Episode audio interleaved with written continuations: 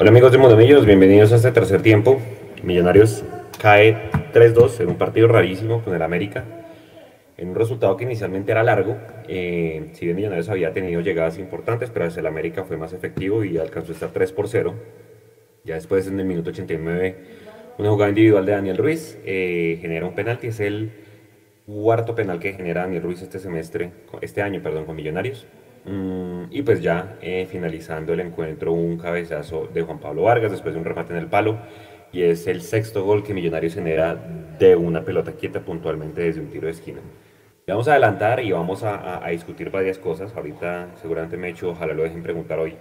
Pues porque es un partido raro, ¿sí? Eh, hay varias dudas que uno le genera en este tipo de partidos. Ya hablábamos el, el jueves en el live que Millonarios pues estaba en deuda con este tema de la reacción cuando empieza perdiendo, recordemos que con Nacional, eh, si bien también se llegó, no se pudo remontar el partido, con el Medellín también con un hombre de más tampoco se pudo, y hoy la reacción llega tarde y pues tampoco se puede ser el tercer partido de este año que Millos empieza perdiendo y lastimosamente pues no puede darle la vuelta.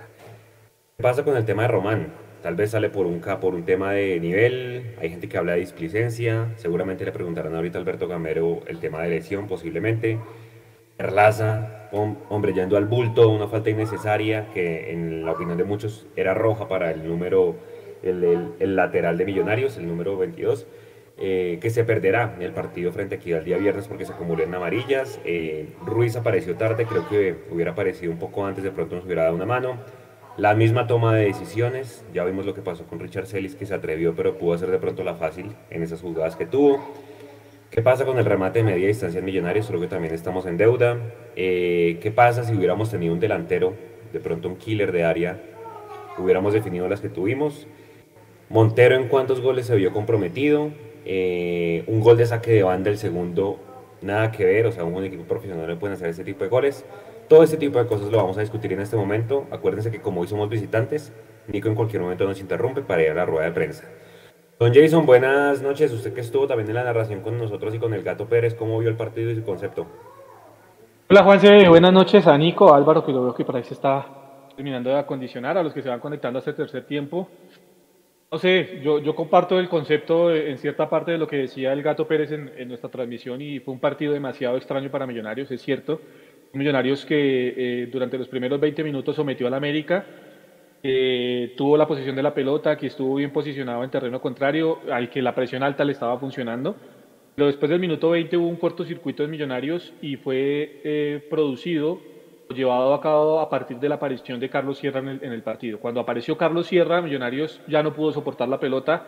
El América ganó eh, metros en el terreno de juego de Millonarios, se conectó Adrián Ramos, se conectó también eh, Carlos Sierra y a partir de ahí con Mena y con los demás que se iban sumando al ataque del América de Cali, fueron evidentemente llenándole los espacios al equipo y lo fueron eh, de a poco, lo fueron hiriendo, lo fueron eh, tocando realmente fuerte, le ganaron muchísimo la espalda a André Felipe Román, le ganaron mucho la espalda a Elvis Perlaza en el cierre de ese primer tiempo. Y a partir de eso viene pues obviamente el primer gol de, del América de Cali, recordemos que pierde en el uno contra uno, en el mano a mano Elvis Perlaza lo único que puede hacer es alar de la camiseta del jugador del América, lo ala, el juez Inestrosa eh, termina pitando una falta, eh, amonestando además a Elvis Perlaza eh, y bueno, de ahí viene el coro del tiro libre en donde Carlos Sierra inteligentemente yo creo con una pantalla que creo que le hace no sé si es Batalla el que le hace la pantalla o no sé si es uno de los centrales, le termina haciendo una pantalla y en esa pantalla termina perdiendo la referencia del jugador Steven Vega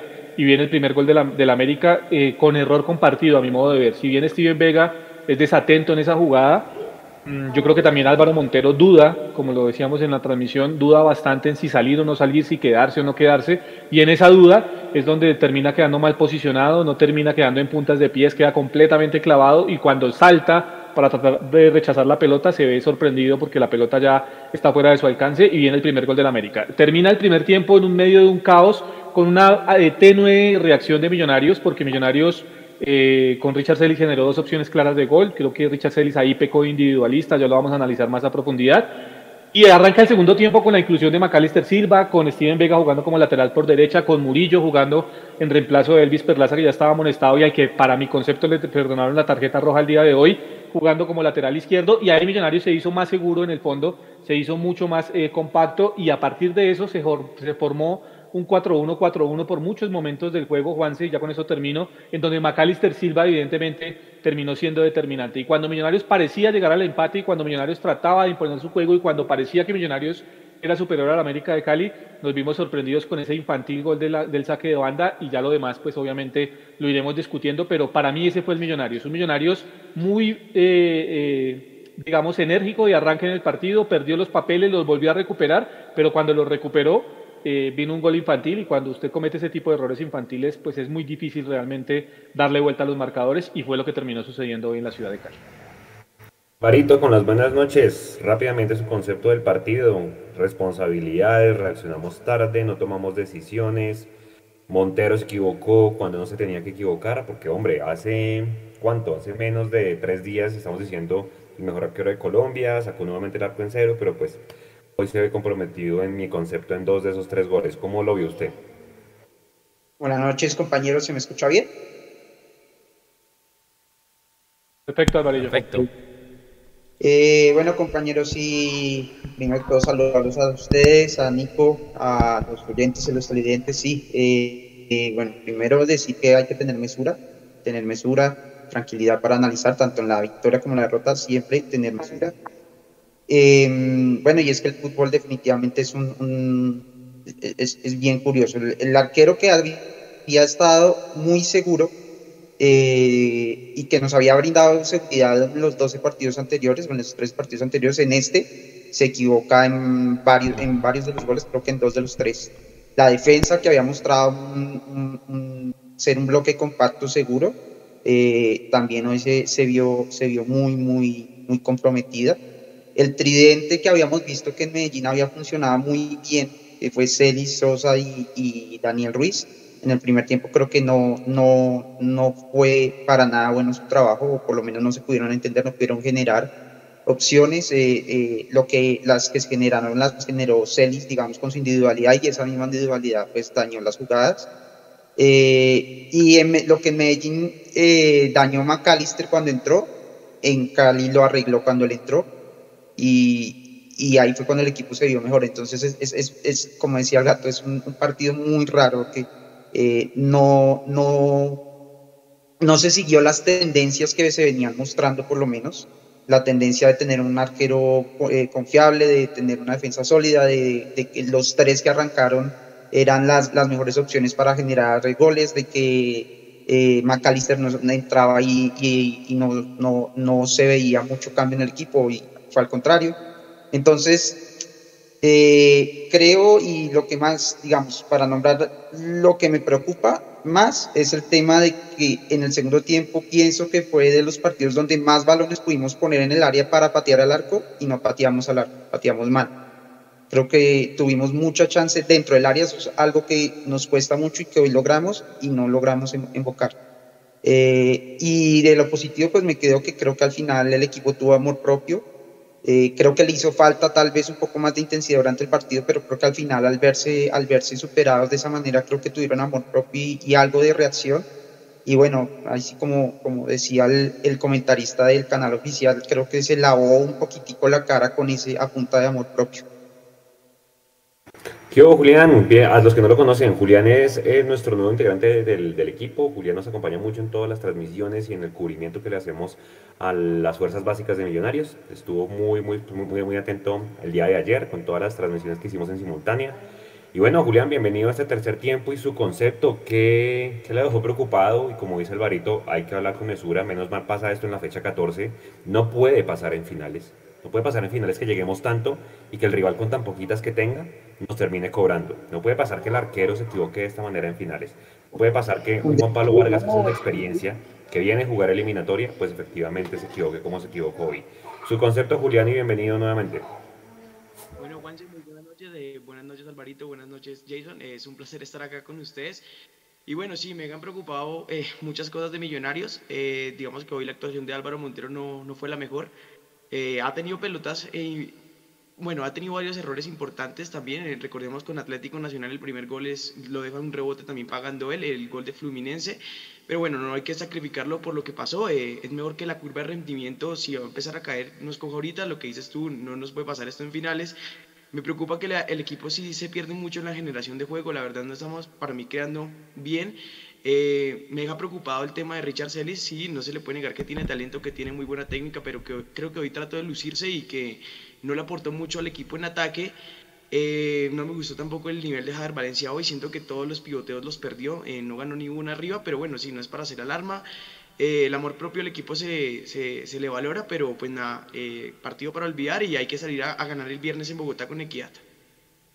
Bueno, Nico, en cualquier momento cuando estemos con la rueda de prensa, me mete el post sin, sin, sin problema. ya, le pasé, ya le pasé fotos de los goles y demás para ir, para ir hablando, digamos, en orden cronológico, muchachos, digamos, de lo que fue el partido, pues para ir mirando. Hablemos un poquito del, equipo que arranca. Eh, hay una jugada muy puntual que muestra Andrés Felipe Román bastante. Ya, ya vamos a ver si fue que salió por lesión o por decisión técnica o, o demás. ¿Qué pasa con el 6 de Millos? Pucha, hay miles de versiones, nosotros no tenemos ninguna oficial, aquí estamos especulando.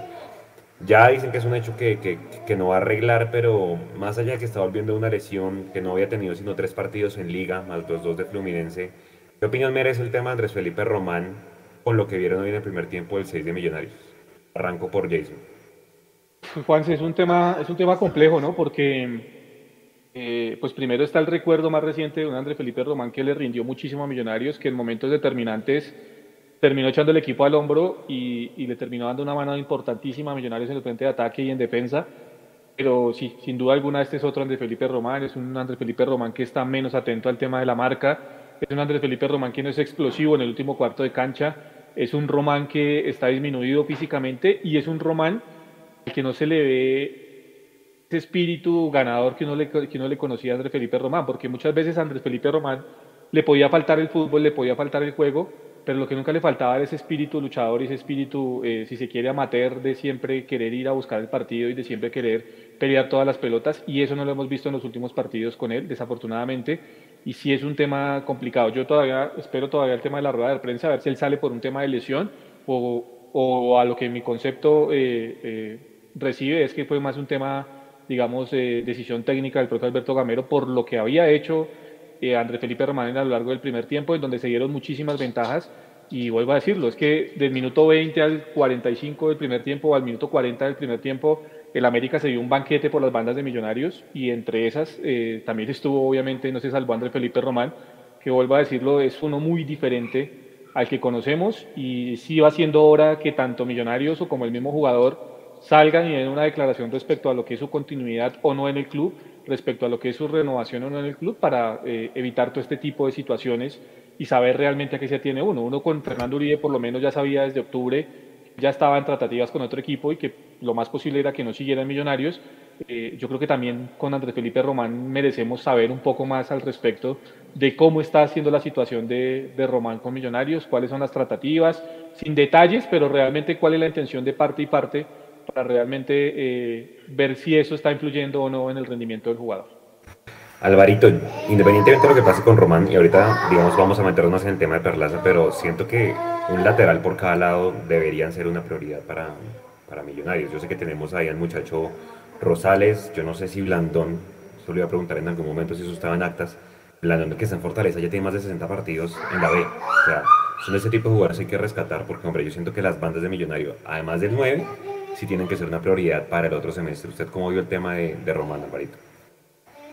No, yo, pues yo veo un jugador que evidentemente le pesan dos cosas importantes. Uno, el, sin duda la lesión y la para que ha tenido. Eh, creo que inclusive lo dijo Gamero alguna vez y, y, se notó con un jugador que los partidos que ha jugado los ha jugado infiltrados. Eh, bueno, hasta, hasta este, que probablemente no, no sabemos si en este eh, esto, en este en el anterior ya estaba bien, pero el, fue un jugador que empezó el año y los, los tres partidos que había jugado, o los dos partidos que había jugado, los jugó, los jugó infiltrado, entonces creo que, que, que es un jugador que físicamente se le nota que, que, que venía, venía de una para importante y, y, seguramente ya a nivel de confianza y a nivel de, de, superar ese tema eh, le está costando y, e indudablemente le tiene que estar pesando un poco en la cabeza el hecho de no tener eh, definido su futuro. Eh, seguramente él es el más interesado en, en, hacer lo mejor que pueda en la cancha, pero no se puede negar que tener en la cabeza esos asuntos de futuro pendientes, seguramente le va, le, va a hacer mella y, y, no lo va a permitir concentrarse 100%. Eh, yo creo que aquí lo que hay que evaluar por parte del profe Gamiro y del mismo jugador es ver qué tanto eh, daño puede ser eh, jugar si no están las condiciones físicas apropiadas. Y seguramente no, ya no es un tema de lesión, ya es más un tema de nivel y de, y de, desempeño físico. Eh, yo recuerdo mucho, lo dijo alguna vez, no sé si será cierto, pero lo dijo alguna vez Mayer Candelo, justamente, que él notó que estaba jugando mal por un tema físico, él notó que no estaba dando, digamos, los mejores partidos y él mismo pidió, le pidió al técnico que no lo pusiera titular, que fuera de suplente, porque él quería recuperar de a poco ese, ese, esa confianza y, volver a empezar, digamos, ganándose pues No sé si para este caso de Román debamos ir por ese lado, porque eh, con estos partidos, lo que, con estos partidos más la situación de, de su renovación, lo que está generando es un malestar general, tanto dentro del equipo como, como, como con, con los hinchas. Y no sé si ese ambiente a él, esas presiones de todo lado le, van a, le, van a, permitir volver a retomar ese, ese fútbol que él tenía. Y es que uno ve, Julián, y es que en el partido con Junior, Millonarios solamente los ataques por derecha fueron del 28%, o sea, muy pobre la producción, y hoy llegamos al 30%, pero creo que, que, que sí hace falta ese Román que desborde, y hombre, si no es por Steven Vega, que eso le apaga incendios, creo que sí es, viene siendo hora que Millonarios busque dos reemplazos importantes para luchar de puesto tanto a, a Bertel como a Romano, a Perlaza que, que, juegan por ese lado. ¿Cómo vio usted el tema de Román, Julián? Totalmente de acuerdo. Bueno, como decía Alvarito, no hay dos temas acá principales. La parte médica, porque pues la verdad, como Millonarios no es claro con el tema de las comunicaciones, no sabemos si en serio está jugando infiltrado, si en serio está jugando por necesidad, si está jugando eh, no sé, porque en serio toca que juegue Román, porque no hay más quien cubra la posición. Y el tema mental, yo sí siento que le está pesando mucho el tema de la renovación a Andrés Felipe Román, la verdad no lo veo concentrado en los partidos. Eh, lo que decía Juanse, eh, desde el Campín también se ve una actitud diferente, no pasa el ataque, se ve muy quedado. En la jugada que tú referencias del primer tiempo, se ve cómo él mira que el, el jugador va corriendo, hace una para, duda y vuelve a arrancar y eso es lo que permite que prácticamente el mal control de mi colta llegara a la América pero la verdad sí se le ve muy bajo de nivel y para mí es una parte más mental. También es preocupante lo del Elvis Perlaza. Siento que el tiro hoy se hubiera podido manejar eh, diferente. El primer gol de Sierra es un error de él porque prácticamente pierde en velocidad, tiene que hacer la falta y bueno, prácticamente ahí nos deja condicionados, viene el tiro libre y nos cobran. Y pues para el segundo tiempo, tú dices, eh, si no es por Steven Vega que ya había jugado de lateral derecho, pues hubiera sido algo, algo complejo, pero la verdad el tema de los laterales es difícil y, y sí siento que tanto Rosales como Samuel Asprilla no, no tienen todavía como el, rodaje para sacarlos a un partido tan caliente como contra el América en Cali. De acuerdo. Ahora la otra, Jason, es... Uno ve contra quién pierde millos, ¿no? Entonces, la llave con Fluminense, con Nacional, que no era el mejor Nacional, pero que igual termina ganando. Perdemos con el Medellín, que es un equipo pues, que, viene, que viene en alza. Este América, de alguna manera, de ser a 15 en la tabla. Hoy casi que era su partido bisagra para empezar a recuperarse el Junior ahí, pues con el Junior también estuvimos ahí hasta el, hasta el último minuto y ya la gente empieza a dudar de, bueno, ¿qué pasa con, con Millos con los equipos, entre comillas, grandes? Porque claro, nos falta el Tolima, nos falta nuevamente Santa Fe que ya empezó a ganar de nuevo. Ahí, ahí usted qué mensaje tiene para decirle a la gente de, de, cuando Millos se va abajo, precisamente con equipos pues que de alguna manera también son considerados grandes y en este momento pues tienen buena, buen desempeño en el campeonato, Jason. Sí, Juanse, es que, es que ya empieza a haber un patrón, ¿no? Y ese patrón evidentemente eh, empieza, eh, empieza a preocupar al hincha de Millonarios. El patrón va más, más allá de los nombres de los equipos, eh, en este caso Nacional, América, el mismo Junior con el que le costó a Millonarios trabajar, ganar el partido, aunque lo trabajó de buena manera, y el mismo Medellín, lo que cuesta es, por ejemplo, en el caso de Nacional y en el caso de Medellín, es lo que más sorprende es que se está perdiendo contra equipos en construcción. En ese momento Recordemos que Nacional recién apenas estaba eh, terminando de integrar a sus refuerzos. Este Medellín también hasta ahora se está tratando de, adecuar con, con, los nuevos refuerzos que tiene Camesaña. Son equipos en construcción y eso es lo que termina eh, dándole más, más valor todavía a las victorias de los rivales y lo que más preocupación termina dejando el Millonario. Lo de Junior yo creo que lo trabajó bien el equipo y al final lo sacó adelante, pero lo que sucedió frente a Medellín y frente a Nacional sí, y lo que sucede hoy contra el América, un equipo en crisis, si bien no estaba, digamos, en, todavía en, un proceso de, de, de, desarrollo de América, sí es un equipo que estaba en crisis, evidentemente deportiva, institucional, un equipo que había perdido a su director técnico esta semana, un equipo que eh, no está conectado con su hinchada. Son muchos los factores que tiene el América en contra y, con todo y eso Millonarios no se logra imponer en el terreno de juego. Esos, esos, esos patrones y son los que terminan preocupando. A mí la verdad, el juego ofensivo de Millonarios hoy no me deja preocupado, Juan, porque yo creo que Millonarios encontró los caminos porque el América también sirvió ciertos espacios, pero lo que me deja preocupado a mí realmente es el tema de los laterales y el tema de la pelota quieta, porque ya lo había dicho el profe en, eh, a mitad de semana en el live, el profe Carlos lo había dicho, nos ganó mucho el Junior en la pelota quieta y hoy nos volvió a suceder lo mismo. Y hay desatenciones, no es porque no se trabaje la pelota quieta defensiva, porque evidentemente hay un patrón de trabajo de defensa de la pelota quieta, sino que son desatenciones. Usted mira lo de Steven Vega hoy en el primer gol y en dos o tres jugadas en el segundo tiempo donde también tenía que ir al segundo palo a marcar y estaba completamente desatento eh, eh, Steven Vega el día de hoy. Entonces yo creo que es ese patrón en las pelotas quietas y en los laterales lo que sí lo deja preocupado a uno de cara a lo que viene. Y es que tanta desatención en el primer tiempo, no había ningún jugador, Alvarito, hablando del árbitro hasta que entró Macalister.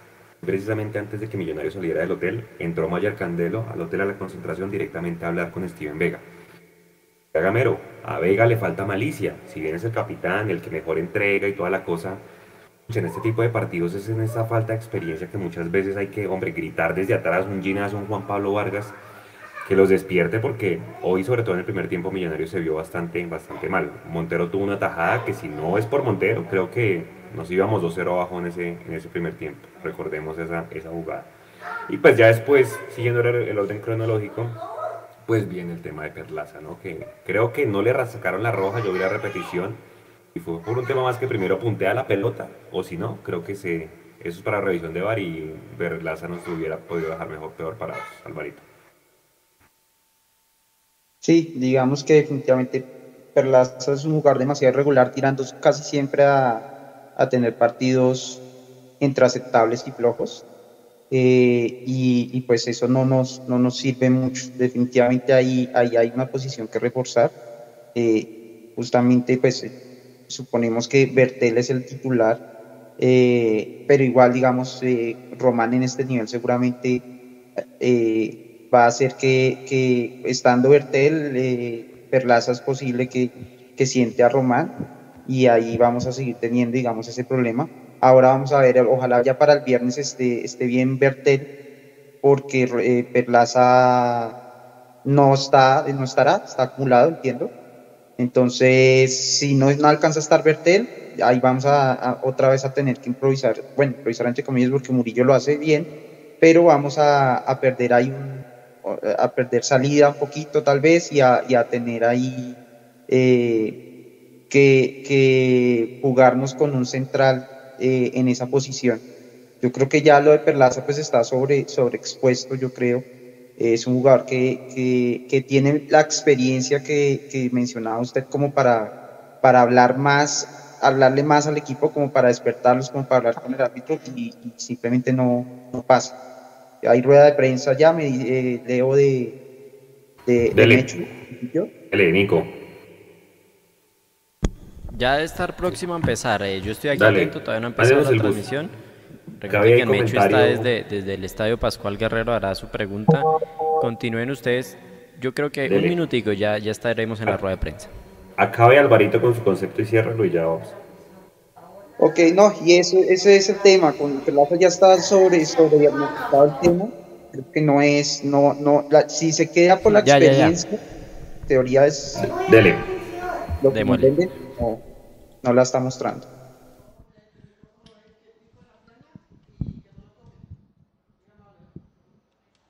Buenas noches, profe. Buenas noches, Juan Pablo. Gabriel Jiménez para Monomillos. Estamos en este momento en vivo en nuestro tercer tiempo.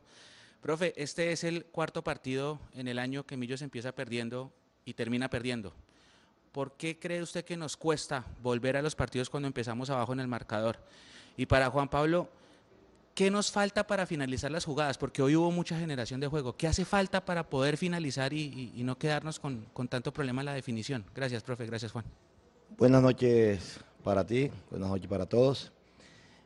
Yo creo que tú, yo creo que tú me haces una pregunta a mí y le respondes a, Juan Carlos, a, Juan Pablo.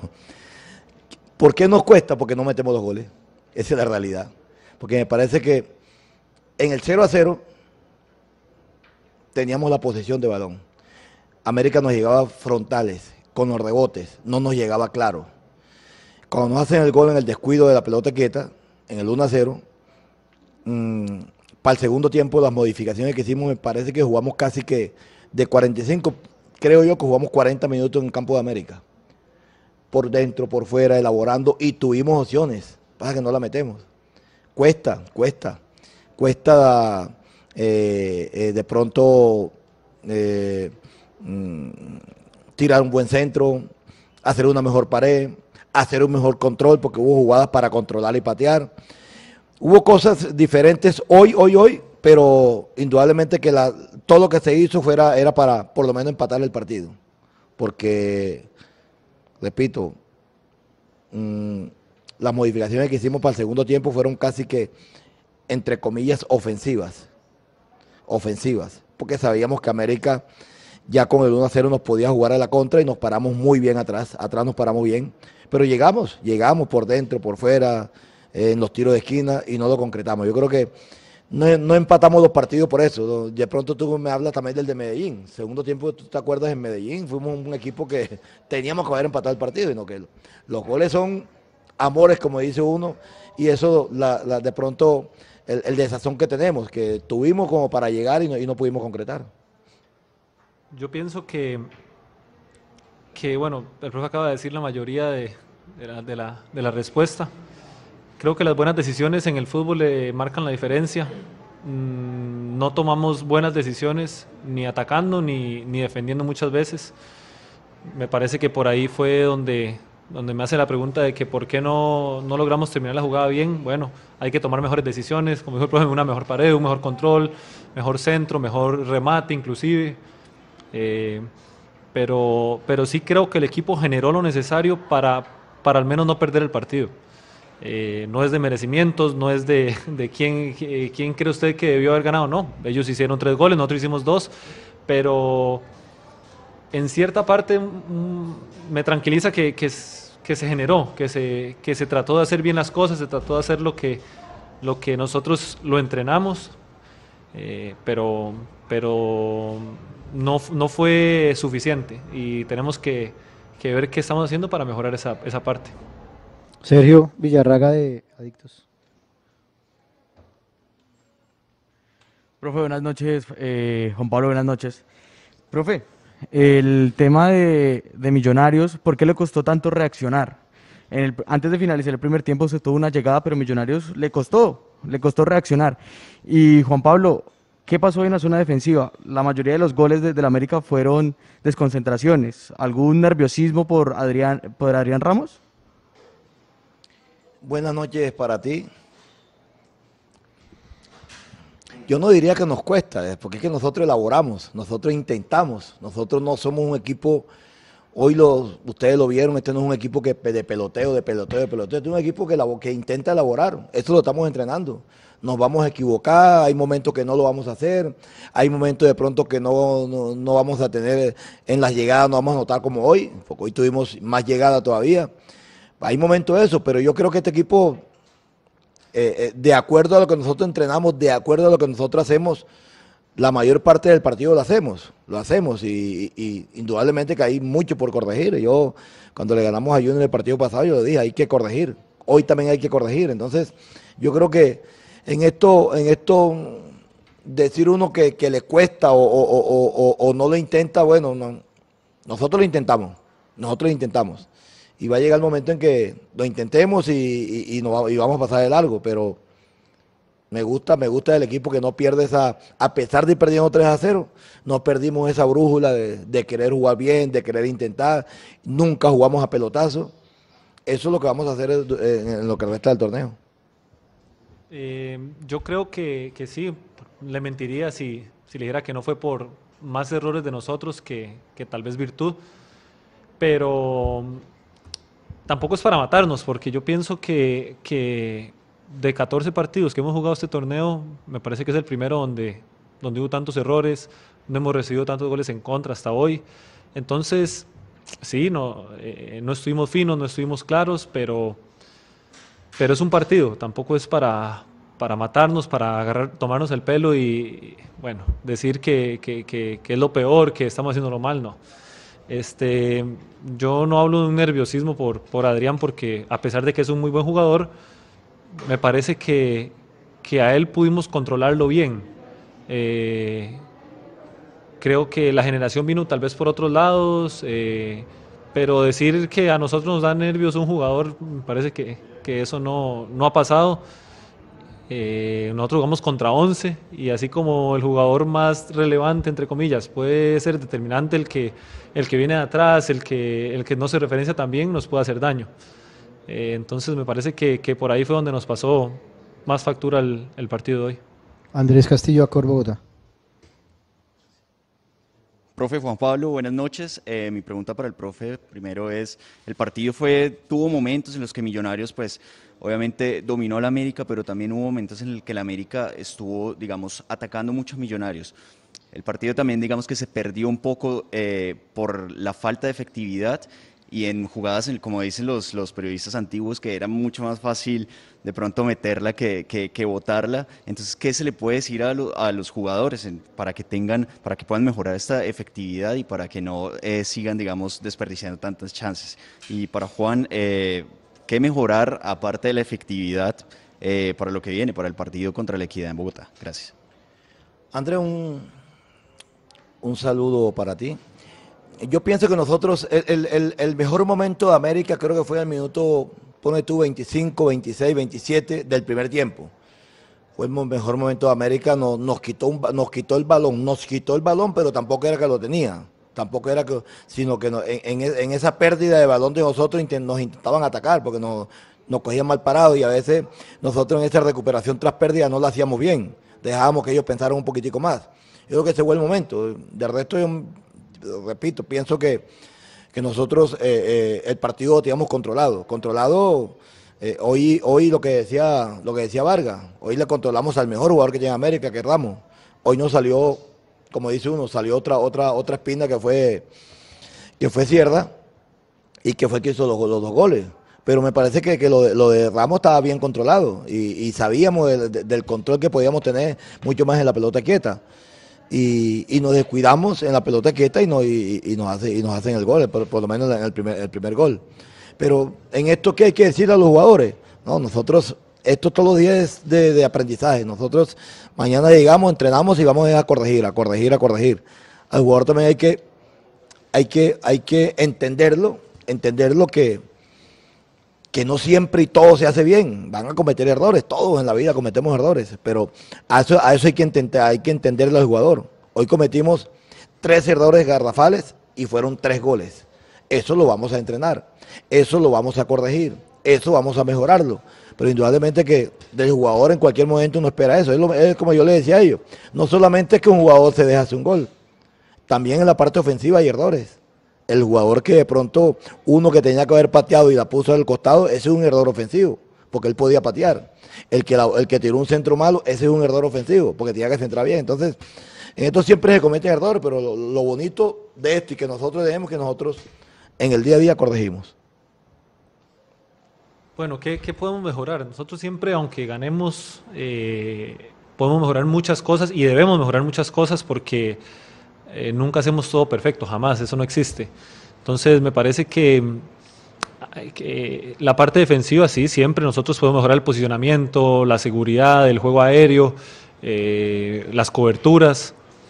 Y en el tema de la elaboración, eh, ser más seguros en los pases, me parece que, que este equipo tiene un muy buen juego de, de posesión de balón que cuando nosotros logremos eh, entregar la menor cantidad de pases malos posibles, va a ser un equipo mucho más efectivo, porque eh, creo que en posición de balón la mayoría de partidos lo ganamos, que no es lo más importante, pero lo ganamos, y de ahí parte para poder tener eh, llegadas, poder golpear al rival. A ellos se les cansa también cuando, cuando no logran agarrar el balón. Entonces, siempre podemos mejorar muchas cosas, podemos mejorar la definición, los centros, el cabezazo. Eh, esto es de aprender todos los días y de uno como jugador ser responsable y, saber qué, qué, tiene para, para mejorar siempre, trabajarlo y, poder aplicarlo en los partidos. Vamos a terminar, Mauricio Gordillo, losmillonarios.net. Profesor Gamero, Juan Pablo, buenas noches. La misma pregunta para los dos. Eh, Millonarios es un equipo con una intensidad muy alta, ¿sí? Eh, pero no me refiero a correr, a la parte física, sino que siempre están concentrados, una toma de decisiones, un buen porcentaje de, toma de decisiones, estar pendientes de las ABPs ofensivas y defensivas, pero tal vez hoy fallo eso. La pregunta es, ¿creen que usted, desde que está el profe Gamero en Millonarios, este puede ser el peor partido de intensidad de Millonarios? Mauricio, un saludo también para ti. Yo pienso que no, no, no, no. Yo pienso que no. Es que hoy, hoy tuvimos tres cerradores de Gardafales, Mauricio, y nos cobraron. Pero, pero en general, en general en el partido, es que yo, yo, yo, yo vi al equipo una concentración de, a veces, muy, muchas veces uno le mira la concentración al jugador cuando tiene el balón. Y nosotros hoy, desde, creo que, creo que eh, Montero me hizo dos, uno o dos saques largos nada más. Del resto era inicio, inicio, y vamos a iniciar, y un América presionando, y nosotros vamos a iniciar. Entonces, yo repito, errores se cometen. Hay partidos hay partidos de pronto que, que, cometemos más errores y no nos cobran. Hoy nos cobraron, como dice uno, como le digo ya yo. Hoy no nos endosaron el cheque, hoy nos cobraron por ventanilla. Equivocación y pum por ventanilla. Porque estas mismas equivocaciones hemos tenido en otros partidos, no nos han cobrado. Pero, pero repito, de, por, por, por, por, intensidad, por, generación de juego, por dinámica, me parece que hoy tuvimos la altura. Hoy tuvimos la altura porque estamos también un equipo joven de la América que corre también, que luchan, pero, pero me parece que Millonarios hizo las cosas como para, no para perder o para ir perdiendo 3 a 0. Porque el resultado 3-2 maquilla un poquito, como dice uno, maquilla, pero se perdió. Pero el resultado de 3 a 0 sí, sí, es, sí, era, sí era para nosotros bastante doloroso. Y alcanzamos a, descontar y, y ya por lo menos hoy es un gol menos en la, en la, en la tabla de diferencia y, eso también nos va a ayudar a, pelear el primer lugar. Eh, yo, yo tampoco creo que haya sido el peor partido nosotros en, desde que está el profesor eh, Alberto porque, porque se intentó, eh, se intentó y creo que se hicieron muchísimas cosas buenas, otras que, que uno quisiera olvidar, quisiera borrar pero justamente antes eh, pensé eso, ¿no? Hay otros partidos donde nos llegan muchísimas veces, donde nos equivocamos más veces y tal vez no nos anotan, tal vez no nos, no nos cobran. Entonces, eh, ahora yo creo que, que, lo que queda es ver qué se puede mejorar, qué se hizo mal, qué, porque uno siempre tiene que ver los partidos y analizar qué, qué hizo bien y qué hizo mal, y pensar en equidad, porque no se puede borrar lo que pasó. Eh, no quisiéramos cometer los errores, pero tampoco, como dije hace un ratico, no nos vamos a matar por eso. Eh, pero sí, no, no me parece que haya sido la verdad el peor partido. De que se puede mejorar, se puede hacer cosas mejores, se puede, pero, pero se intentó hacer muchas cosas buenas. Gracias, profesor Juan Pablo. Gracias.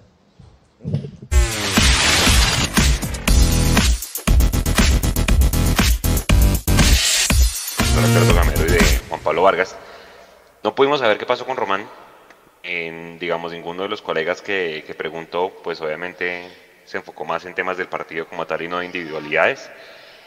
Pero siguiendo la línea y su opinión, Julián, de la rueda de prensa del profe Gamero y de Juan Pablo Vargas, sobre todo que mejorar ante un rival que viene, que es jodidísimo, que es más rullero, que es el equipo que más faltas tiene en este momento, que va a coger a Daniel Ruiz y lo va a moler a patadas. ¿Qué mejoraría usted para ese partido que viene con Equidad, Julián, y su concepto de la rueda de prensa?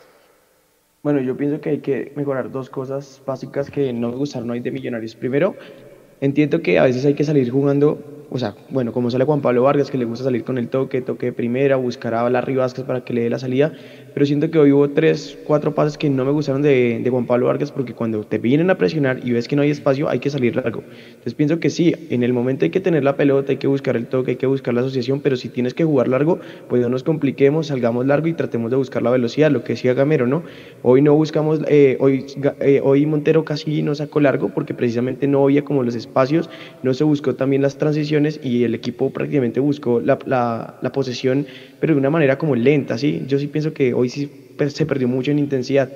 Y la segunda es tratar de buscar algo diferente en las bandas, eh, más allá de que a mí me gusta como juega Sosa, el tema de Maca, el tema de Ruiz, sí siento que hay que buscar algo como más de vértigo y más con equipos como, como Kiat que toca abrirle mucho la cancha, buscar de tratar de ganar la línea, ¿por qué no? Los mano a manos, o sea, tratar de meterle un poco más de velocidad porque Sosa no es un jugador rápido, Celis pues no, lo he visto bien en el mano a mano a pesar de que tiene mucho talento y sí hay que meterle un poco más de vértigo. Y otra cosa que yo también mejoraría, no sé, eh, yo sí pienso que a pesar de que Javier es un buen pivoteador, eh, viene, trata de asociarse, va, se tira la banda. Yo sí pienso, ¿por qué no buscar, no sé, otra modalidad? No sé, buscar un, delantero más rápido, alguien más encarador. ¿Por qué no probar a, alguien más picante en esa posición, ¿sí? Que entre y que salga. Y un cambio que no me gusta de, Alberto Gamero, y siempre lo he dicho, no me gusta el tema de Maca ya hoy en día de volante central, acompañando, acompañando a Larry Vázquez. Eh, ya lo en Medellín, eh, a veces lo hace en el Campín, no me gusta cuando Maca eh, lo deja prácticamente ahí de acompañante de Larry Vázquez porque lo siento muy lento, lo siento muy impreciso, siento que Maca es un jugador hoy en día que tiene que estar un poco más arriba porque es el último pase y el que tiene que filtrar las pelotas importantes. Esta mañana hacíamos la previa con Jason. Señor. Juanse, yo creo que dos cosas que están por fuera. Una, un super chat, ahorita ya, ya lo busco y, y lo saludamos. Y segundo, yo creo que también se quedó por fuera la pregunta si les afectó el estado del terreno de juego. Yo vi una cancha muy blandita que para el segundo tiempo ya esa pelota no rodaba. Yo creo que Millonarios sí está acostumbrado a jugar en, buenas canchas. Yo creo que últimamente no habíamos estado en una cancha tan mala. Yo creo que eso también afecta en la salida del equipo. Y, listo. Eh, ya, les busco el super chat y, mando el saludo. Fresco. Esta mañana les estaba contando, hicimos la previa con Jason y efectivamente yo le decía, vea, los dos tipos referentes de la América son Arián Ramos y Carlos Sierra. Y hoy Gamero decía en la rueda de prensa si referenciamos a uno pero se nos pasó al otro. Y yo creo que ahí es donde Millonarios sí tiene que, sobre todo todo este tipo de, análisis previos, pues eh, referenciar esos jugadores. Yo miro aquí las estadísticas de Sierra Jason, cinco remates, cuatro fueron a puerta y dos la metió. También fue el tipo con más recuperaciones, es un tipo que ya le ha metido gol a Millonarios en una cantidad de ocasiones, inclusive se acuerdan Copa Libertadores 2018 con el Deportivo Lara, nos hizo dos goles. Eh, es un tipo que en mi concepto tiene un buen nivel, es de los mejores pues, volantes ahorita y, le ha aportado bastante a la América. ¿Qué faltó ahí? Más allá de que hubo errores individuales, pero con respecto a lo que decía Gamero, que él decía, referenciamos bien a Ramos, pero nos faltó Sierra, porque lo dijo literal en la rueda de prensa. Yo, creo que Juanse que, que todo es un cúmulo de, situaciones y, y, el tema de los laterales también juega en ese aspecto, ¿no? Porque cuando uno mira, eh, y seguramente si uno se va a mirar el mapa de calor de Carlos Sierra, uno encuentra que, pues, que Carlos Sierra generalmente estuvo por, por, por la mitad de la cancha eh, haciendo juego interior. Pero yo me refiero al tema de los laterales porque es que eso también juega en el momento en que los volantes de marca tenían que ir a hacer la cobertura a los laterales o tenían que incrustarse como un tercer central para, para, para tratar de ubicar la línea de millonarios, ahí le quedaron los espacios a, a, Carlos Sierra. Entonces yo creo que también fue un tema derivado de esa falencia que tuvo Millonarios hoy en las bandas, que evidentemente le terminó favoreciendo a Carlos Sierra. No es nuevo, usted lo dice, ya es un jugador que creo que lo hablábamos ahorita, Juanse, ocho goles le ha anotado a Millonarios lo que va de su carrera profesional, no es, digamos que no es nuevo este tema, la lección tendría que estar mucho más que aprendida, pero desafortunadamente eh, compartiendo eso con el propio Gamero, yo creo que sí tuvimos errores individuales tremendos el día de hoy y los errores individuales terminaron marcando la derrota de Millonarios. Es que yo vuelvo a decir que nos hagan un gol como el que nos hicieron en el segundo, eh, pues eso no tiene presentación, ¿no? Porque un gol de saque de banda eh, es impresentable, la forma en que Juan Pablo Vargas marcó a Carlos Sierra también es impresentable porque sí, tampoco hay que cometerle la falta de ir al bulto, pero le puedes colocar el cuerpo de otra forma y obligarlo a hacer otro tipo de maniobra, ¿no? O no dejarlo controlar la pelota tan fácil. Y, bueno, pues por eso yo digo, fue, un cúmulo, eh, fue un cúmulo de errores individuales tremendos el día de hoy, dado a, no sé, a la, toma de malas decisiones en muchos aspectos también, eh, que llevaron a Millonarios a, caer en ese caos del que yo hablé en la transmisión y el que se pudo reponer solo sobre el final del partido realmente. Juan Pablo Toma decisiones. En la rueda de prensa dijo, dijo como hay cosas que queremos olvidar y con la expresión da, da a entender que él sabe que, que cometió ese error en, e, en, ese saque de banda. Y ya tengo aquí el super chat de Juan, se dice Sebastián Sánchez. Gracias Sebas por, por el apoyo aquí a, a Mundomillos. Buenas noches Mundomillos. Es necesario darle minutos a Rosales esperar que se recupere Bertel y que un milagro haga enchufar a los delanteros. Esa es la opinión de Sebastián Sánchez que nos, que nos envió un super chat. Ya lo leemos a ustedes en, en el chat de Facebook, de YouTube, de Twitch. Sigan enviando sus mensajes. En un ratico pasamos por ahí. Y es que la toma de decisiones creo que es la palabra más nombrada yo creo que en la hinchada y en el ecosistema de millonarios, porque es que uno mira lo de Celis en el primer tiempo, sí, que le hubiera podido dar el pase de la muerte, hay una foto, pero ya le pasé a Nico, Sosa le recrimina, pero con una rabia diciendo, tenía, me tenía a mí y tenía a Jader Valencia, el gato Pérez decía, hombre, eh, de pronto hubiera terminado en golazo si lo hubiera definido bien, sí, hay que ser atrevido, entonces después volvió a ver uno que McAllister de frente al arco y termina echándose allá a la derecha a, a Celis y era pues para rematar. Ese tipo de, jugadas son las que al final terminan costando puntos, ¿no? Y que al final el América, que no tuvo ni siquiera la mitad de la posición de Millonarios, pero las tres que tuvo, las terminó metiendo, ¿no, Alvarito? Creo que este tema de la toma de decisiones es una de las cosas que más hay que trabajar de aquí al viernes. Sí, tal cual. Ese, es, creo que es lo que, hay que buscar mejorar. Sinceramente no sé, sería chévere que pudiéramos conseguir Alguien, alguien que nos explique qué tipo de trabajo específico se debe hacer en los entrenamientos para mejorar esa parte. Eh, porque ya creo que no es algo técnico o táctico, y no es más un tema de casi que psicológico, ¿no? de, de, saber, de tener claridad mental para poder decidir bien. Y, y bueno, el, estos realmente, digamos, este, que, que, que se tomen malas decisiones nos termina costando el partido, pero más porque atrás cometimos los, los, las desconcentraciones. Es que realmente si vemos los tres goles, a pesar de que América tuvo pasajes del partido, sobre todo en el primer tiempo, creo que el segundo tiempo realmente no llegaron pues más por contragolpe. Eh, pero en el primer tiempo creo que ellos tuvieron pasajes del partido donde pudieron, pudieron anotarnos con juego elaborado. Pero si vemos los tres goles, los tres goles, uno es un, dos son pelotas de paradas eh, y uno es un contragolpe. Y la verdad fue como un déjà vu de varios partidos del año pasado, donde Millos tenía el balón, tenía opciones, no las, no las hacía, el rival no llegaba dos veces y nos metía los goles eh, por errores del arquero. O sea, es es, es, es muy curioso que se me hizo ver, eh, se me hace que estuviéramos comentando el partido del año pasado.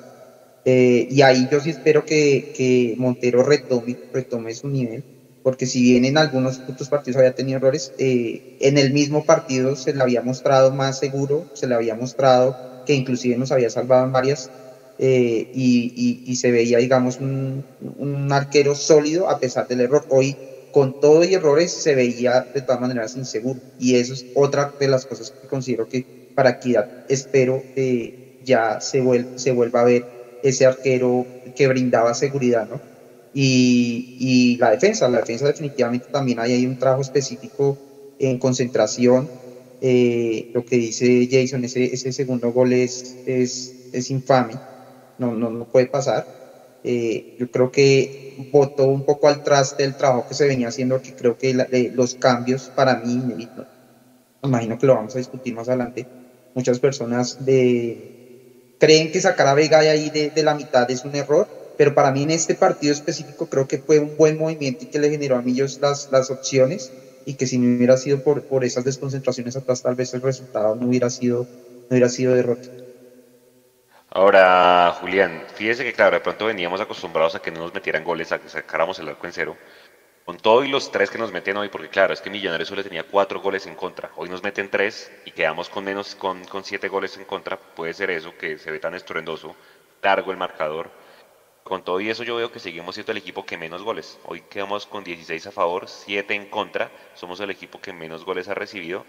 Pero creo que algo que había funcionado también, cuando todos se equivocaron, se equivocó Ginas en el cierre del tercer gol, se equivocó Juan Pablo en el saque de banda, se equivoca Montero saliendo en el, en el primer gol, en el tercer gol entra por el palo del cuando el bloque defensivo se viene abajo, creo que pues se genera la calentura de todos nosotros, ¿no?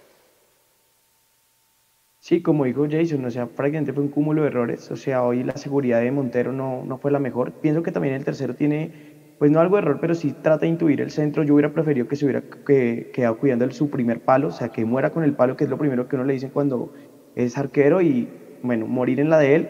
Ginadas tampoco lo vi muy seguro hoy saliendo. Hubo una jugada específica donde Daniel Ruiz le, le hacía el gesto, dame la pelota, dame la pelota, y prefiere devolverse otra vez a Montero. Eh, lo que decía Juan Pablo Vargas, no lo vi saliendo bien en la defensa. más allá de que a mí me gusta el fútbol de tenencia de pelota, siento que cuando hay que jugar largo hay que hacerlo para no complicarse. El tema de los laterales, o sea, la verdad, alguien como Elvis Perlaza no puede seguir siendo titular en Millonarios, pero si la necesidad nos lleva a eso, pues bueno, listo, eh, hay que morir con las botas puestas. Y para mí el único que no se entonó pues malo bien fue Larry Vázquez, siento que eh, cuando tuvo que sacar el equipo lo hizo, cuando tuvo que ir a bravear también lo hizo bien. Y el tema de la generación, eh, Juan, yo sí hago mucho enfoque en eso, siento que cuando Daniel Ruiz en serio no, no se le prende la velita o no se le da el espacio como en el tema del penal, eh, sí siento que somos a veces muy limitados. Lo de Sosa es muy bueno, pero Sosa es un poco, o sea, Sosa digamos que recibe la pelota y busca el arco rápidamente, pero digamos que una pelota filtrada muy poco. Y Richard Celis sí preocupante, preocupante porque la verdad no me gusta un jugador que trata de lucirse y no piensa a veces en el equipo. Eso, eso hablábamos el live Jason el viernes, el jueves, yo les preguntaba tanto podemos ser, llegar a ser dependientes o que tanto el juego se puede llegar a ver dependiente de, Daniel Ruiz. Claro, creo que hasta el penalti no lo habíamos visto, acá yo le estoy mirando los números, 23 pérdidas de balón. Siento que fue más porque lo referenciaron bien. Daniel Ruiz no apareció literal hasta el minuto 85. Yo no vi realmente que tuviera esa incidencia nos tiene acostumbrados a ver, pero obviamente es un jugador tan técnico que en una jugada pues desequilibra y fíjese que ya es el cuarto penal Jason que genera este semestre Daniel Ruiz. Entonces pues eh, seguramente él va a seguir siendo titular, pero, pero pues el rival, el rival ya sabe pues que si se marca a Daniel Ruiz de alguna manera le corta la generación de, juego a Millonarios. ¿Usted cómo lo vio a Daniel? Sí, yo creo que está claro usted en, su radiografía, Juan, si, eh, no fue el mejor partido de Daniel Ruiz, de hecho creo que es de los partidos malos que yo le he visto a Daniel Ruiz con Millonarios, eh, hay que hablar con, con, con, las cosas como, como uno las ve realmente y, y, no hay que ocultar que fue uno de los flojos partidos de Daniel Ruiz. Y producto de eso yo también saco la conclusión de que Millonarios no es dependiente propiamente de Daniel Ruiz. Porque si bien el primer gol de Millonarios llega con una jugada de Daniel Ruiz, Millonarios había generado juego ofensivo y había tenido opciones claras antes de que apareciera Daniel Ruiz en el partido. Eh, entonces yo creo que en ese aspecto decir que es dependiente de Daniel Ruiz, vuelvo a decirlo, es un jugador desequilibrante, es un jugador que evidentemente tiene un talento superior a muchos, y, eso se nota y eso se termina eh, mostrando en el terreno de juego, pero ya para ir a afirmar que efectivamente somos dependientes de Daniel Ruiz, no. Y lo que decía eh, Julián respecto a lo de Sosa, eh, sí, yo entiendo, yo entiendo que quisiéramos que todos los jugadores que juegan en la segunda línea ofensiva, de volantes ofensivos de Millonarios tuvieran la posibilidad de filtrar pelotas y de generar opciones de gol y dejar mano a mano a sus delanteros o al delantero que tenemos en este momento, es que ese no ha sido el papel de Sosa ni jugando en Jaguares ni jugando en Millonarios. El papel de Sosa es un tema de desequilibrio por las bandas, que de hecho aquí ha mutado hacia el interior del, del terreno de juego porque así lo ha pedido Alberto Gamero, porque recordemos que él por, en Jaguares jugaba mucho más por las bandas que por, por el centro, y es un jugador que se ha caracterizado por el tema de la media distancia. Entonces ir a pedirle eh, ese tipo de cosas a Sosa, pues creo que no, que, que no, está, no, no está acorde al momento, porque eso fue lo que trajo el profe Alberto Gamero. O sea, él sabía realmente cuáles eran las condiciones de, Eduardo Sosa y por eso lo termina trayendo a Millonarios. Yo, dicho esto, yo sí digo que Eduardo Sosa ha sido un jugador importante para Millonarios a lo largo del semestre. De hecho, lo hemos recalcado. Ha cometido errores como el que cometió en la Copa Libertadores, eso es cierto también pero creo que ha sido un jugador que de un modo u otro le ha dado a Millonarios una trascendencia importante de frente de ataque y que cuando los partidos han estado cerrados es el único que generalmente se atreve también a rematar de media distancia, buscando esa alternativa y buscando contagiar también a sus compañeros de eso. Yo creo también que hay que hacer un análisis del tema de los errores individuales entre esos no se nos puede pasar, como ya lo dijeron mis compañeros, el tema de Montero porque si bien es un arquero importante, para mí el mejor del fútbol colombiano, para mí va a ser el portero futuro titular de la selección Colombia, de eso no tengo duda. Sí hay que hacer énfasis en que se equivocó en dos oportunidades, que así como eh, en algún momento dijimos que los que se equivocaban anteriormente eran seres humanos y se podían equivocar, pues también hay que decirlo hoy con Álvaro Montero, ¿no? Creo que hay que seguir con esa línea eh, de, cordialidad en ese aspecto y entender que pues hoy no fue el mejor partido para él y para muchos de sus compañeros, pero que seguramente va a salir de ese bache. Lo curioso es que generalmente cuando vienen este tipo de partidos eh, bisagra y difíciles para Millonarios, Juanse, es cuando vienen los jugadores de la después de una, de, una convocatoria de la Selección Colombia. ¿no? Nos pasó con Vega en su momento, nos pasó con Román, nos pasó con Ginás y ahora nos tiene que pasar con Álvaro Montero. Ese es el tema curioso eh, que apunta al tema de las convocatorias de los jugadores a la Selección Colombia.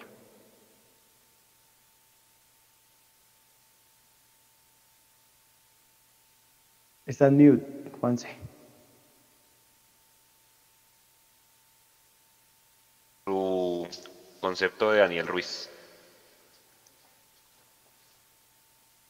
Eh, bueno, eh, yo creo que el tema de Daniel Ruiz en el primer tiempo, la verdad, no se vio por ningún lado, pero es que yo siento que el tema con Daniel Ruiz es que necesita socios, necesita quien, quien le toque el balón, quien le haga una pared, quien se le mueva, quien le desmarque. En el primer tiempo no hubo eso. Eh, creo que el llamado a hacer eso y, por eso se había visto bien ese tridente Sosa, Celis y, Daniel es Sosa. Y creo que Sosa en el primer tiempo no, no supo ser socio de Daniel. Y creo que ahí es donde se ve un poco la mejoría cuando entra Maca. Yo siento que Daniel sí se vio un poco antes y de hecho fue parte de esas generaciones de, de, juego que hubo eh, en el segundo tiempo. Cuando ya hubo un mejor circuito entre Maca, Sosa y Daniel, eh, Daniel pudo, pudo brillar más.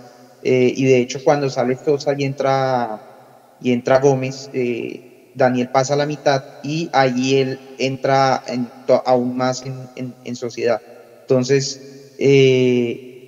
creo que el, el, bache de Daniel pasa por ese lado, porque no tuvo socios y él no supo encontrar también esos socios.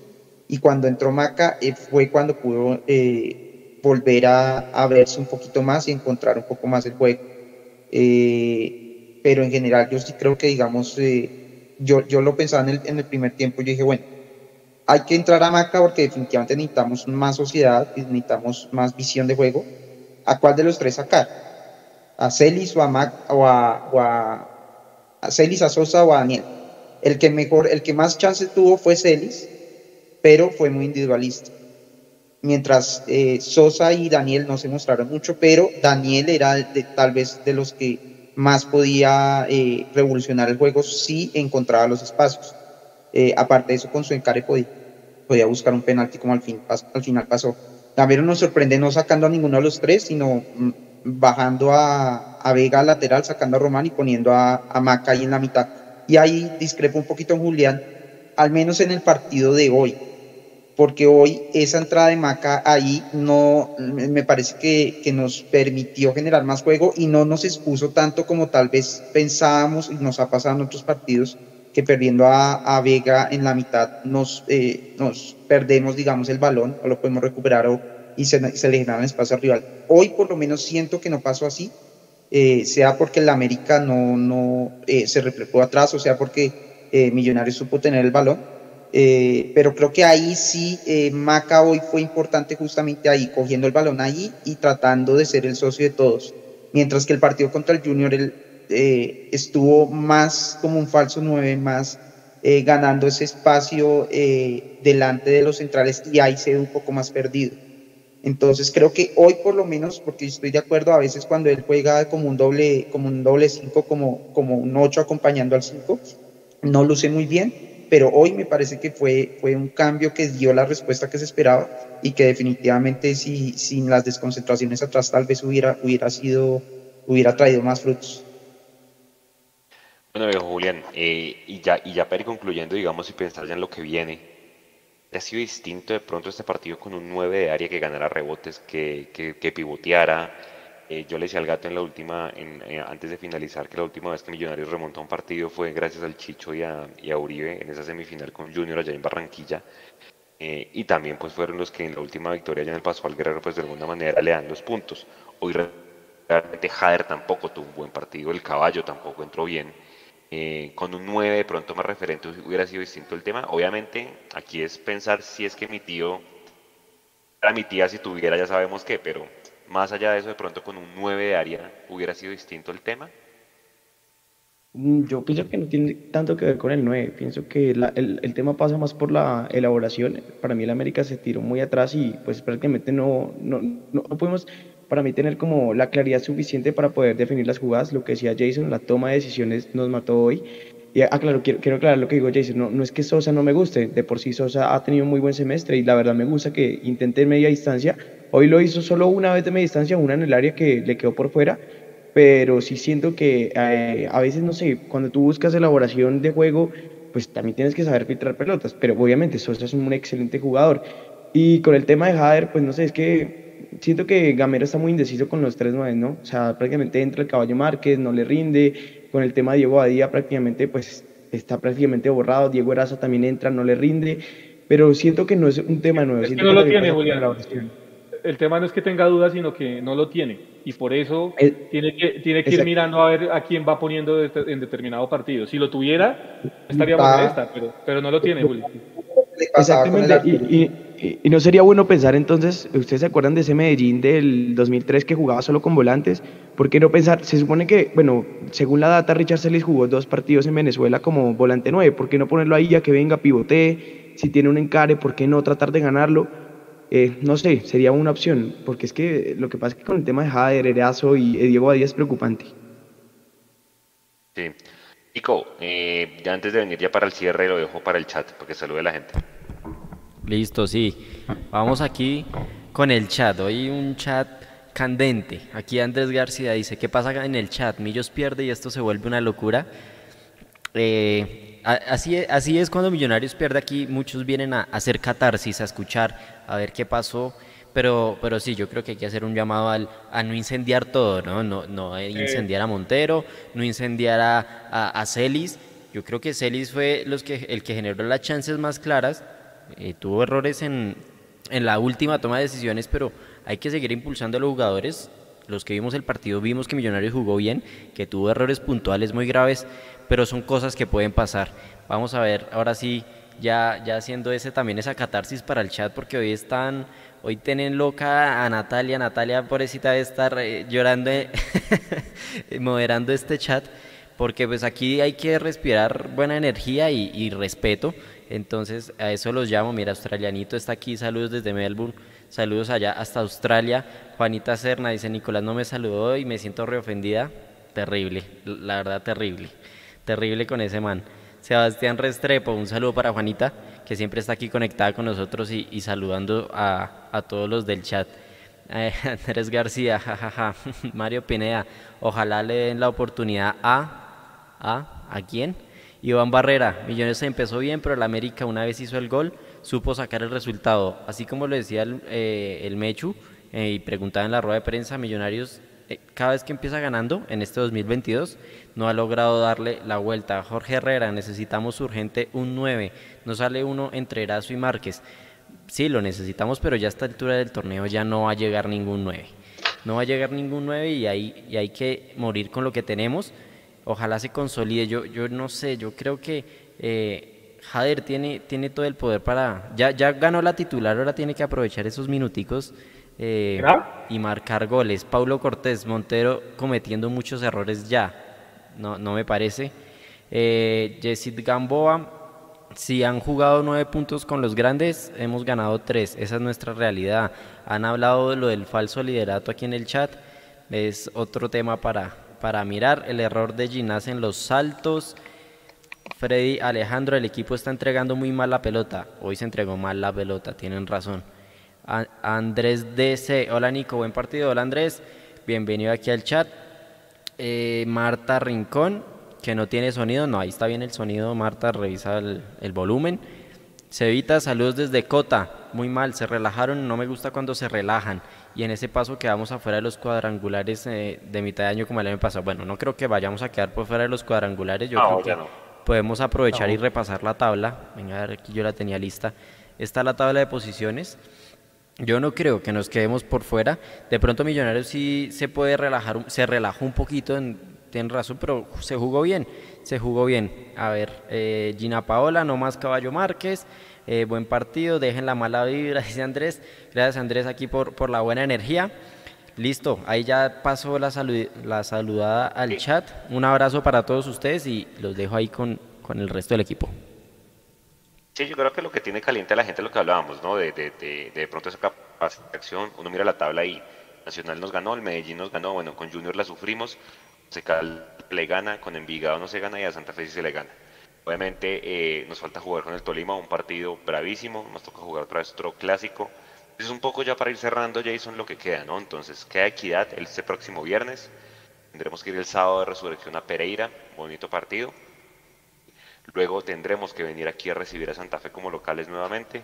Tendremos que ir a Tunja el último fin de semana de abril y en esa misma semana de, la ida a Tunja, Millonarios entiendo que ya hace su debut en Copa Play, que lo que hablábamos el jueves. Tiene que asumirla con todos los, todos los titulares.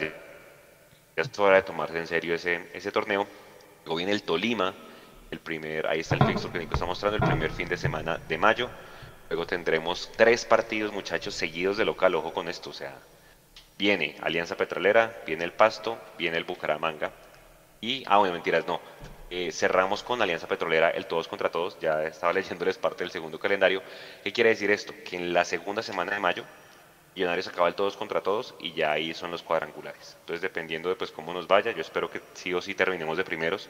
¿Por qué? Porque en este semestre hay punto invisible, ¿no? Y es algo que importa bastante en este tipo de torneos con cuadrangulares semifinales. A yo le quería preguntar, Jason, con lo que viene en este calendario que les acabo de leer, eh, buscar variantes, digamos, de cara al recambio. Yo, yo, pensaba mucho en los tres pelados que están con la selección sub-20.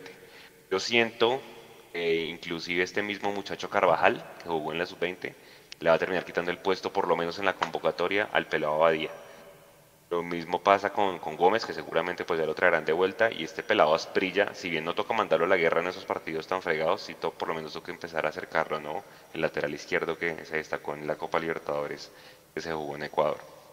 Yo, yo veo difícil ese acercamiento de Asprilla por ahora, por un motivo, Juanse, y es que es un jugador que, desde lo que yo conozco, solo juega en la posición de lateral izquierdo. Si Juli tiene otra información, eh, pero yo, yo solo lo veo jugando a él como lateral izquierdo. Y en algunos momentos, en algunos partidos, Usted necesita un jugador un poco más eh, funcional y que le, le, termine cubriendo otras zonas del campo. Ese es el caso de Andrés Murillo. Yo por eso digo, lo veo muy difícil para que, para que Asprilla pueda tener alguna convocatoria. Eh, hace el manejo del grupo que debe obviamente el profe Alberto Gamero al tema, pero ya estando en condiciones eh, Bertel, que creo que tiene para una semana más, después de ese desgarro, eh, pues los convocados, digamos, en esa zona naturalmente van a ser Murillo y, y Bertel. Veo complejo también el tema de, Carvajal, no creo que sea el momento para tirarlo y, darle la responsabilidad a él, que creo que así como, como está el ambiente en el tema de los nueve, eh, eh le va, puede pasar lo que le pasó con Diego, a Diego Abadía en algún momento cuando entró y tuvo dos pelotas claras de gol. Al final dijimos o, tuvimos que leer mucho acá en este chat y en muchos comentarios en redes sociales le quedó grande la camiseta de Millonarios. Entonces yo por eso yo digo que el tema de Carvajal también hay que llevarlo con calma, hay que llevarlo muy despacio y más teniendo en cuenta el ambiente que hay con el tema del número 9 de Millonarios, porque puede ser un revulsivo evidentemente porque tiene la, la, calidad por lo que yo le pude ver en Copa Libertadores.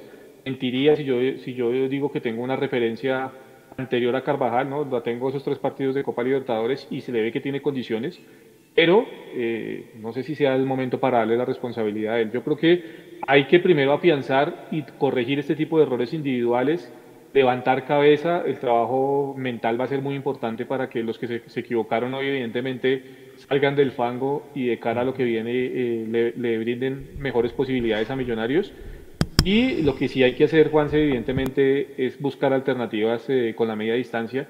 Con eso yo, yo me casaría, el, insistir con media distancia en las últimas fechas, que se vayan tomando confianza y porque esa puede ser una alternativa importante de cara a las finales. Por lo demás, yo creo que eh, se perdió un partido, se jugó feo por momentos, cometieron errores muy puntuales de manera individual que le terminaron costando los tres puntos a Millonarios, pero pues hay que decirlo, tampoco fuimos eh, un equipo al que la América sometió los 90 minutos porque eso realmente futbolísticamente no pasó. Entonces yo creo que hay que tomar con mesura el tema. Si perdimos un partido durísimo, mejor que pase ahora antes de ingresar a los ocho, eh, contra un rival que no se quiere perder, evidentemente, pero mejor que pase ahora y no en los cuadrangulares.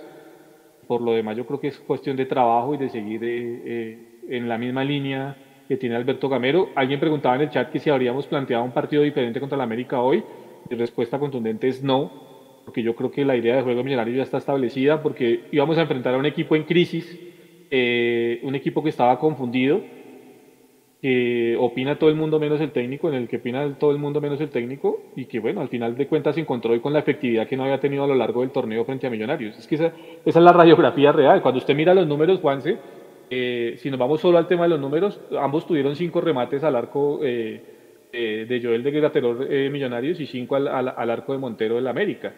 Entonces, si uno mira ahí, lo que jugó efectivamente es el tema de la efectividad. Sigo insistiendo, el fútbol no es solo números, pero eh, es evidente que Millonarios también generó jugadas de gol el día de hoy. Alvarito, ¿qué pasa? Voy a anticiparme, no, no, no me malinterpreten. ¿Qué pasa si no se le gana? No estoy diciendo que vamos a perder, pero que es un, es un equipo jodido. Es verdad que Millonarios contra los equipos jodidos a veces enreda. pasa si no se le gana equidad el día viernes? ¿Es de preocuparse o hace parte de esta curva de pronto pueden medio torneo eh, verse ese, ese freno de millonarios con respecto a cómo nos tenía acostumbrados a cabalgar esa primera parte de la liga? Eh, no, pues, pensaría que no, no bueno, o sea, obviamente uno se va a preocupar, pero no debería ser de preocupación en cuanto, dependerá mucho del juego, de, cómo, se dé el partido. Eh, yo creo que lo importante es eh, tratar de mantener, lo bueno que hacemos y, corregir las, las, cosas que de pronto nos están saliendo mal. Eh, y pues evidentemente, digamos, como lo dije desde el principio de año, acostumbrarnos a pelear por arriba es importante ganar el siguiente partido por eso, para seguir pegados ahí arriba, eh, para de pronto aprovechar a, recuperar el liderato. y yo creo que, que en cierta medida también la hinchada no, se puede convertir en, en, el peor enemigo del equipo. Entonces, si ya vamos a empezar a darle eco al tema de los lideratos falsos, si vamos a empezar a darle eco a que, a que eh, hablamos de que a con Nacional perdimos y no decimos que jugamos bien, pero con Junior ganamos y decimos que, jugamos mal. O sea, ahí sí lo decimos, ¿no? En un lado, cuando perdemos, no decimos cómo jugamos, pero cuando ganamos, buscamos eh, el pero. Y eso no puede pasarnos. No podemos volvernos el paladar negro del, equipo. Para eso ya está el periodismo, ¿no? Mucho periodismo que tenemos en contra. Entonces, está bien que, que, que, nos preocupemos por ciertas cosas, está bien que haya resultados que no nos gusten y que debamos buscar qué está pasando, pero no podemos irnos al extremo entonces de decir que la campaña es mala, porque la campaña es muy buena hasta el momento. Eh, hemos hecho partidos muy buenos contra equipos muy buenos, le hemos ganado equipos que en teoría venían fuertes y les ganamos, eh, que tenían nóminas mejores que las nuestras y les ganamos. Asimismo, han, han habido equipos que tienen nómina eh, más bajita, como el, equipo de hoy, eh, y nos ganó. Esa es, esa es la irregularidad que hace parte del fútbol colombiano, donde no hay un equipo que marque una diferencia sobresaliente sobre los demás, y lo que hay que hacer es esperar que el equipo pueda, pueda corregir y nosotros seguir, seguir apoyando fuerte, fuerte porque eh, la campaña que está haciendo es muy buena y una victoria con Equidad ya nos vuelve a poner otra vez arriba. Exactamente, y Julián, misma pregunta, antes de eso, la Equidad es octavo en este momento, tiene 19 puntos. En ese lote hay un montón de equipos hasta el 12. Yo creo que tienen posibilidad. El América hoy con este triunfo, pues como dicen por ahí, lo, lo levantamos ese muerto. El América tiene 18, el Bucaramanga 18, Alianza Petrolera 19, Santa Fe 19 y la Equidad 19. Un bastante lote de equipos ahí que van a entrar a pelear, entonces seguramente Equidad también tendrá que venir a buscar el partido. Y esa Equidad, al igual que Medellín, Julián, es el coco de Alberto Gamero. Desde que está en Millos dirigiendo no le ha podido ganar la Equidad. Dependiendo de cómo se dé el partido, si no le ganamos, ¿es para preocuparse? ¿Usted qué piensa? No, yo pienso que no, estoy ahí sí con Alvarito, o sea, la campaña no es mala, o sea, a muchos hinchas como yo que nos tocó crecer viéndolo no entrando a cuadrangulares, sí, es, es, es, es bueno que el equipo se mantenga en los primeros lugares, pero bueno, de igual manera todos sabemos a qué juega Kiat. Para mí no creo que vayan a venir a buscar el partido, se van a buscar cerrar, van a buscar el empate como puedan, pero eh, sí pienso que hay que buscar variantes. Eh, estoy con Jason, hay que buscar la media distancia, porque no pensar en Juber Quiñones? Y para responderle a Jason, no, Samuel Esprilla es netamente lateral izquierdo, él no tiene otra posición que no sea esa. Y si siento que las variantes van a verlas por el tema de la cantera, va a ser con Cortés y con el tema de, bueno, deberían darle una oportunidad a Becan, ¿no? Becan es un excelente jugador, es un excelente extremo. También el tema con Arauca Paredes, ¿no? Buscar alguien que le pueda ayudar también en las bandas eh, que, le, que, le, pueda dar otro tipo de soluciones a Millonarios, como con, como, como con el partido que se viene el viernes, ¿no? Porque sabemos que eh, se nos van a meter atrás, van a tratar de buscar a pegarle a Ruiz, de no dejarnos no maniobrar bien la pelota, entonces obviamente es importante tener esas variantes del el box to box, de un jugador que encare, que busque ganar la línea y bueno, tratar de ganar el viernes, pero pues no, no es para crear alarma. Para mí Millonarios tiene que saber afrontar estos partidos, que es lo que vamos a ver en cuadrangulares, equipos cerrados que se ir, que se van a, ir a meter aquí en el Campín. Así va a ser. Yo, yo, yo estoy de acuerdo con Julián, ya me imagino ese partido. Eh, ya había Maecha y a Pablo Lima moliendo a patadas a, Daniel Ruiz, porque es así el ADN de Equidad y de, y de Alexis García. Bueno muchachos, 8.52, su mensaje de cierre Jason. No, no, no, que tranquilidad, sí, se perdió un feo partido contra un rival que uno no quiere perder, pero tranquilidad, evidentemente yo creo que la campaña de Millos es buena. Eh, yo vuelvo a reiterar mi paréntesis que siempre generalmente hago eh, en, mis, en, mis, comentarios en el triunfo y en la derrota, y es que recordemos que eh, cuando las cosas no salen tan bien como uno piensa, si bien los jugadores tienen una gran parte de, de, responsabilidad, los verdaderos responsables están ahorita en la casa ya acostados con llamas de seda y demás, viendo como nosotros acá sufrimos por la derrota de Millonarios en, Cali, así que vuelvo a reiterar lo que siempre digo, Juanse, al, cuerpo técnico del grupo de jugadores y respaldo profundo porque sé que eh, tienen mucha identidad por este equipo, mucho sentido de pertenencia y porque sé que eh, el amor que le tienen a la camiseta los lleva a hacer cosas como las que hicieron al cierre del partido el día de hoy, lo que pudo haber sido un papelón de haber perdido tres goles por cero, como lo decía el profe, se terminó maquillando a punta de amor propio y yo creo que eso, eso hay que reconocérselo al equipo. No sé si nos alcance, ¿sí? porque pues eh, seguramente ya está el comentario en el chat, ah, seguramente a punta de amor propio vamos a ser campeones. No sé si nos alcancen con eso, pero eh, pues es algo que hay que reconocerle al plantel y al cuerpo técnico, ¿no? porque aquí han pasado muchos boyeros, eh, muchos Wesley y muchos jugadores que se han ido, que han venido, se han llenado los bolsillos y poco le han dejado a Millonarios y creo que este no es el caso con este plantel que tenemos, entonces ah, hay que, hay que seguir para adelante y apoyar, con la convicción de que el viernes, si bien va a ser un partido fregado, jodido contra un equipo que pega muchísimo, Millonarios va, va a sacar adelante ese partido. Alvarito. Sí, eh, tomo la, la, tomo el relevo en, al, al, final lo que dice Jason, el partido el viernes va a ser un partido muy, muy complicado y en el que también nosotros como hinchada debemos de apoyar y tener poquito de paciencia en cuanto a que el, seguramente se van a encerrar atrás y, y, va, a ser, va a ser de pronto a veces complicado abrir esos espacios.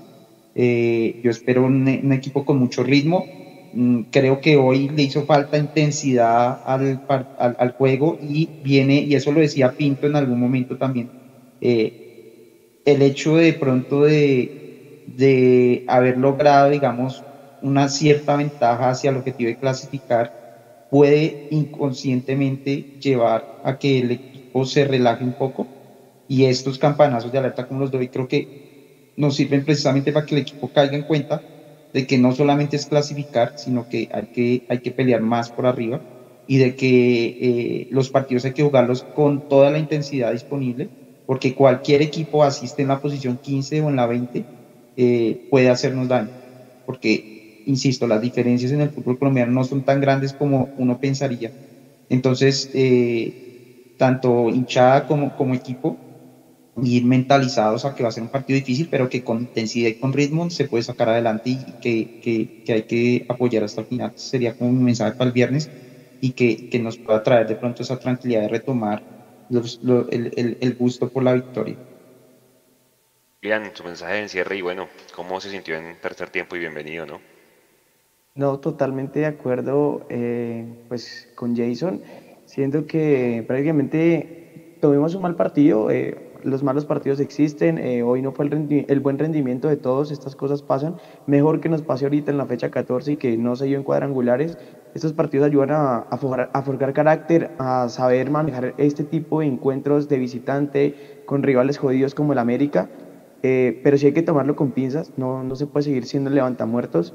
Eh, siento que el liderazgo tiene que empezar a aparecer, lo que decían también en el programa, eh, alguien que hable en la cancha, alguien que demuestre carácter en momentos importantes. Eh, este equipo definitivamente ama la camiseta, como dijo Jason, de los últimos planteles, creo que es el que más ha amado la camiseta, hay hinchas adentro. Y pues nada, salir a alentar el viernes, toda la buena energía para Millonarios. también como dijo Álvaro, no podemos ser el enemigo uno en el equipo.